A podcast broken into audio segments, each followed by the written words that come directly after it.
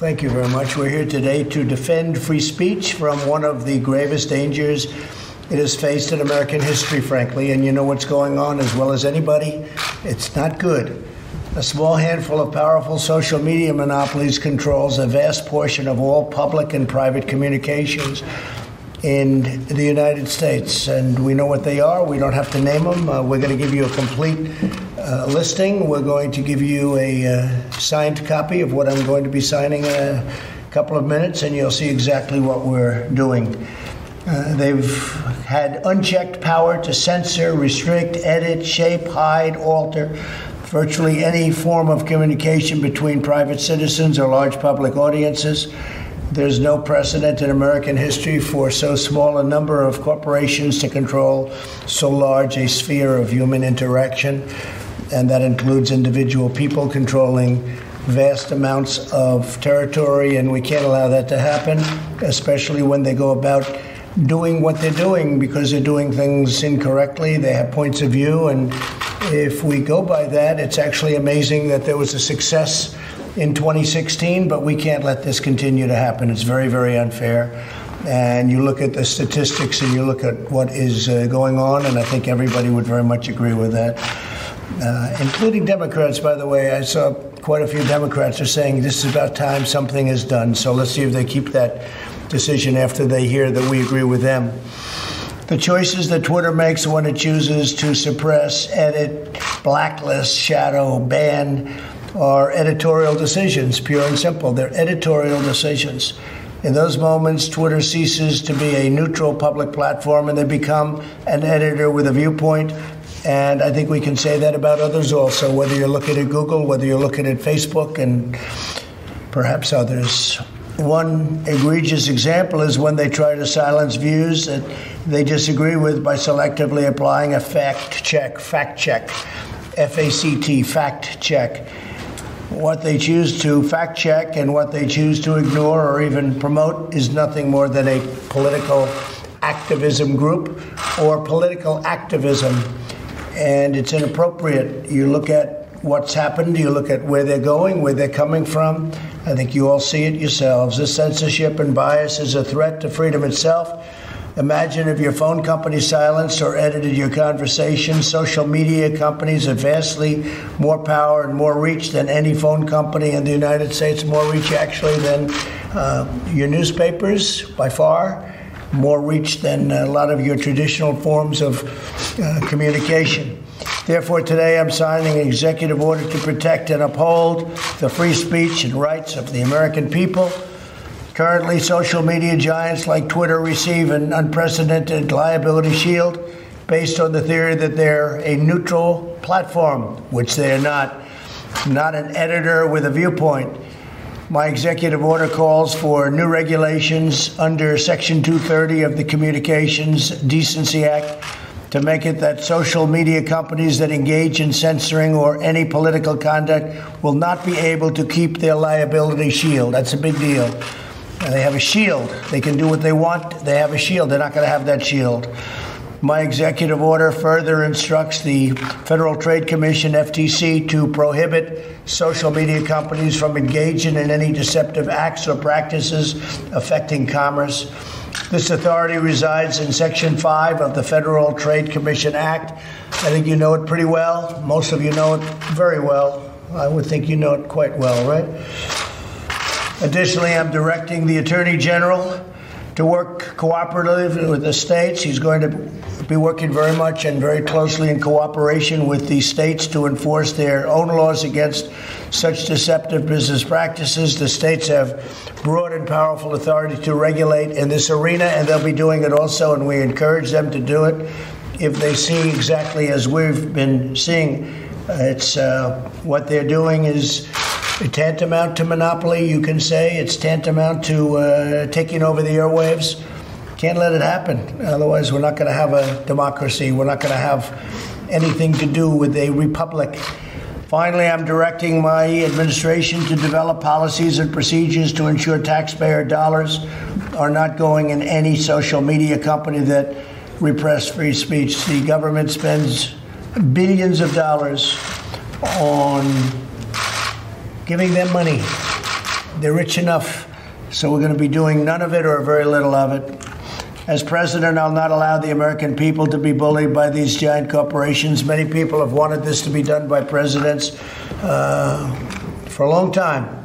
And now we're doing it, and I'm sure they'll be doing a lawsuit. And I'm also sure that we're going to be going for legislation in addition to this. And the legislation will start immediately. And I tell you, I've been called by Democrats that want to do this. And so I think you could possibly have a bipartisan situation. But uh, we're fed up with it, and it's unfair, and it's been very unfair and we'll see what happens. Any questions? Mr. President, given uh, your concern with Twitter, have you given any consideration to deleting your account, to just walking away from this platform you've been so critical of? Well, you know, if uh, you weren't fake, I would not uh, even think about it. I would do that in a heartbeat. I'm real, but the, sir. the news, uh, the news is fake. The, uh, if you look at what gets printed in newspapers, if only the public could understand where, you know, they're reading a story and they think it's real and it's not real in so many cases. And I'm not saying in every case. You have some great journalists, you have some journalists that I have great respect for, but uh, largely, I find, at least in a political sense, uh, there's so much fake news, it's disgraceful. I would do that in a heartbeat if I had fair, if we had a fair press in this country, I would do that in a heartbeat. There's nothing I'd rather do than get rid of my whole Twitter account. But I'm able to get to, I guess, 186 million people when you add up all the different accounts and uh, add Facebook and Instagram. It's a lot of people. And that's more than uh, the media companies have, frankly, by a lot.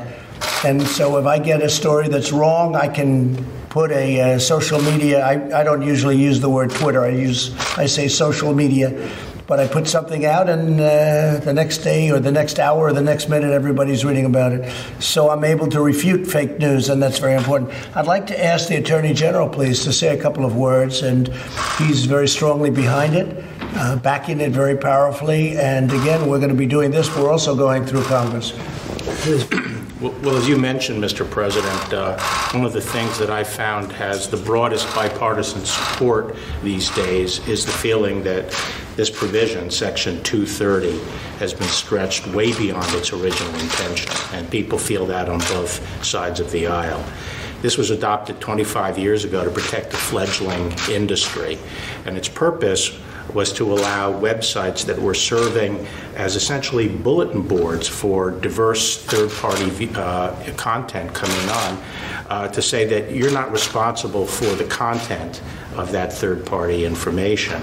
And it also tried to encourage uh, these companies to take down things like child pornography or human trafficking advertising and things by saying if you act uh, to, to remove this kind of objectionable material, you won't, you won't be liable for taking it down.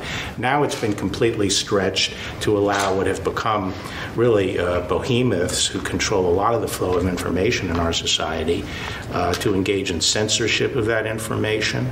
Uh, and to act as uh, editors and, and publishers uh, of the material.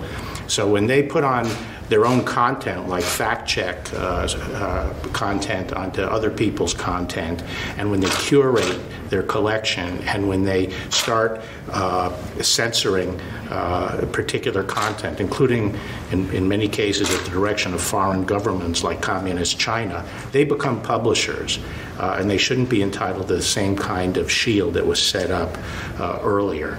Uh, now, this executive order is, is, is, a very strong step toward addressing this problem. It sets up a rulemaking procedure uh, that will eventually be under the FCC uh, to, to try to get back to the original interpretation and understanding of Section 230. Uh, it also uh, empowers the Attorney General to work with state attorneys general uh, to come up with model legislation that addresses this at the state level. And we're preparing federal legislation, uh, which we, we will uh, be sending over shortly uh, for review at uh, the Office of uh, Management and Budget. So this is an important step. to get back to the original understanding. You know, there's a bit of a bait and switch that's occurred in our society. These companies grew because they held themselves out as public forums as free public forums where a variety of voices and diverse voices could come on and be heard. That's how they grew. That's how they attracted the eyeballs. That's why people joined them. But now that they have become these very powerful networks of eyeballs, now that they've grown by holding themselves out as free public forums, they've now switched. And they are using that market power to force particular viewpoints. And that's wrong. And it has to be addressed not only through this executive order, but I think litigation going forward uh, and by further action on Capitol Hill. Thank you, Mr. President. Mr. President, do you have any questions for the Attorney General? Yes, actually, I do. Uh, Mr. Attorney General, not only have you been against Section 230 and the President has been against Section 230, the Vice President has said he's against Section 230. Do you believe that the executive order that the President is about to sign in any way repeals or amends Section 230? No, it, it doesn't repeal uh, Section 230, and, and I'm not against uh, Section 230 if it was properly interpret, interpreted and properly applied, but it's been stretched, and I don't know of anyone on Capitol Hill who doesn't agree that it's been stretched beyond its original intention. I think this will help get back to the right balance. Mr. Attorney General, can you give us more details on the legislation both you and the President referred to? What do you want to do in that legislation? Well, we're still reviewing a number of possibilities, and it'd be premature for me to discuss. And one of the things we may do, Bill, is just uh, remove or totally change 230. What I think we can say is we're going to regulate it. It's a provision, and we're going to regulate it. You take a look at this as an example. This was just out. Twitter moments uh, on the Mueller witch hunt. So we won. We were in the right. You see what's happened. It's a total fraud. It was a total fraud. 76 to 1. Okay, 76 to 1. You look at it. You think that's fair? Twitter classifies the term illegal alien as hate speech. Illegal alien. But, and viciously. You look at what China, I mean, just article after article. Uh, here's one. This is our, this is the arbiter. This guy is the arbiter of what's supposed to go on Twitter. He's the one he thought that uh, he thought, and he used CNN as a guide. CNN, which is fake news, he uses CNN as a guide. His name is Yoel Roth, and he's the one that said that uh, mail-in balloting. You look mail-in. No fraud? No fraud? Really? Why don't you take a look all over the country? There's cases all over the country. If we went to mail in balloting, our election all over the world would look as a total joke. It would be a total joke. There's such fraud and abuse, and you know about harvesting, where they harvest the ballots and they go and grab them and they go to people's houses and they say, sign here. No, it doesn't work out. Now, an absentee ballot, you can't be there or you're sick, and you go and you register and you do all sorts of things to get that ballot and there's good security measures, but where they send out, like in California, millions and millions of ballots to anybody that's breathing. Anybody in California that's breathing gets a ballot. But, Mr. President, that's not true. So here- California here- is. Excuse me, wait a minute, I'm not finished. So here's your, uh, here's your man, and that's on Twitter. And the amazing thing is he's wrong. And even no, no matter who it is, they will admit that he's wrong because there's tremendous controversy on mail-in voting. And I can say this, the Republican Party cannot let it happen. Go ahead. But you, you know, Gavin Newsom, uh, Governor Newsom, has, has not sent ballots out to everybody in California. They're only going to registered voters. How many are there? So, How many are so, so what your what your tweet Yeah. said was was was not wrong. Was, that was not correct. It was wrong. Okay, oh, really? So when he sends out 28 million ballots, and they're in all the mailboxes, and kids go and they raid the mailboxes and they hand them to people that are signing the ballots down the end of the street, which is happening. They grab the ballots. You don't think that happens? There's ballot harvesting where all of us, you know, we had seven elections for Congress, and they were like tied and they lost every one of them because they came and they dropped a whole pile of ballots on the table. But you don't think they, they rip them out of mailboxes? It's all the time. You read about it. You can read about it. Take a look. They do worse than that. In some cases, they won't sell them like to a Republican community, a conservative community. They don't happen to send the ballots to those communities. And there's no way of checking. No, you have to go and you have to vote. Voting is a great thing. Voting, we would be the laughing stock of the world. And if you just use common sense, you know that's going to happen. But they raid the mailboxes. They can even print ballots. They get the same paper, the same machine, nothing special. They get the same paper, the same machine. They print ballots. And Bill would have to do a great job to catch him doing it, or your state authorities would have to. But you have tremendous potential and you have tremendous fraud and abuse, but you have tremendous potential for fraud and abuse. Go ahead. Mr. President, you had said in one of your Twitter, in one of your tweets that you would consider shutting down Twitter and social media companies. Did you actually mean you would want to shut down an Well, I American think it's going to be, you know, I tell you what, I have so much, it seems, influence over Twitter in the sense of people wanting to see go Twitter because of what I have. I have a vast number, we have a number of platforms, as you know, we have uh, millions and millions of people. Uh, I think this, if Twitter were not honorable, if you're going to have a guy like this be your judge and jury, I think you shut it down as far as I'm concerned, but I'd have to go through a legal process to Yeah, do how would that. you shut down an I don't know. I'd have to ask the lawyers. I'd have to go through a legal process. If it were legal, if it were able to be legally shut down, I would do it. Uh, I think I'd be hurting it very badly if we didn't use it anymore. I mean, we have other sites we could use, I guess, or would have to develop other sites. But and I'm not just talking about Twitter. Look at Facebook. Look at the tribunal they set up at Facebook. This woman who you remember testifying recently in Congress, her hatred was so incredible toward the Republican Party and me that there is no way you can get a fair trial. So this is not like it's supposed to be. This is not like it's supposed to be. So we're going to see what happens. And you know what? I guess it's going to be challenged in court. What isn't? But I think we'll do very well. Yeah, go ahead. Mr. President, um, as to potential uh, litigation, can you discuss the timing of that and what is the remedy that you're going to be seeking? No, I- what I was referring to, there, there is litigation going on all the time on, on Section 230 and its scope, and we would look for appropriate vehicles to weigh in and file statement of interest. So you wouldn't be filing an individual? necessarily. Okay, thank you. Mr. President, Mr. President, um, are you worried about the situation on the border between India and China? and- Ah, India. He loves India so much he's never asked a question other than an India question, and that's okay. I just got back from India, right? Yes, sir. I just beat COVID. You're very I back. I know. They like me in India. I think they like me in India certainly more than the media likes me in this country. No, I- and I like Modi. I like your prime minister a lot. He's a great gentleman. Great gentleman. Yeah, they have a big uh, conflict going with India and China. Is that what you're talking about? Yeah? Yes, sir. They have a big conflict going with India and China. Two countries with 1.4 billion people. Two countries with very powerful uh, militaries. And India's not happy, and probably China's not happy. But I can tell you, I did speak to uh, Prime Minister Modi. He's not, he's not uh, in a good mood about what's going on with China. Mr. President, have you spoken to Wait, are you finished?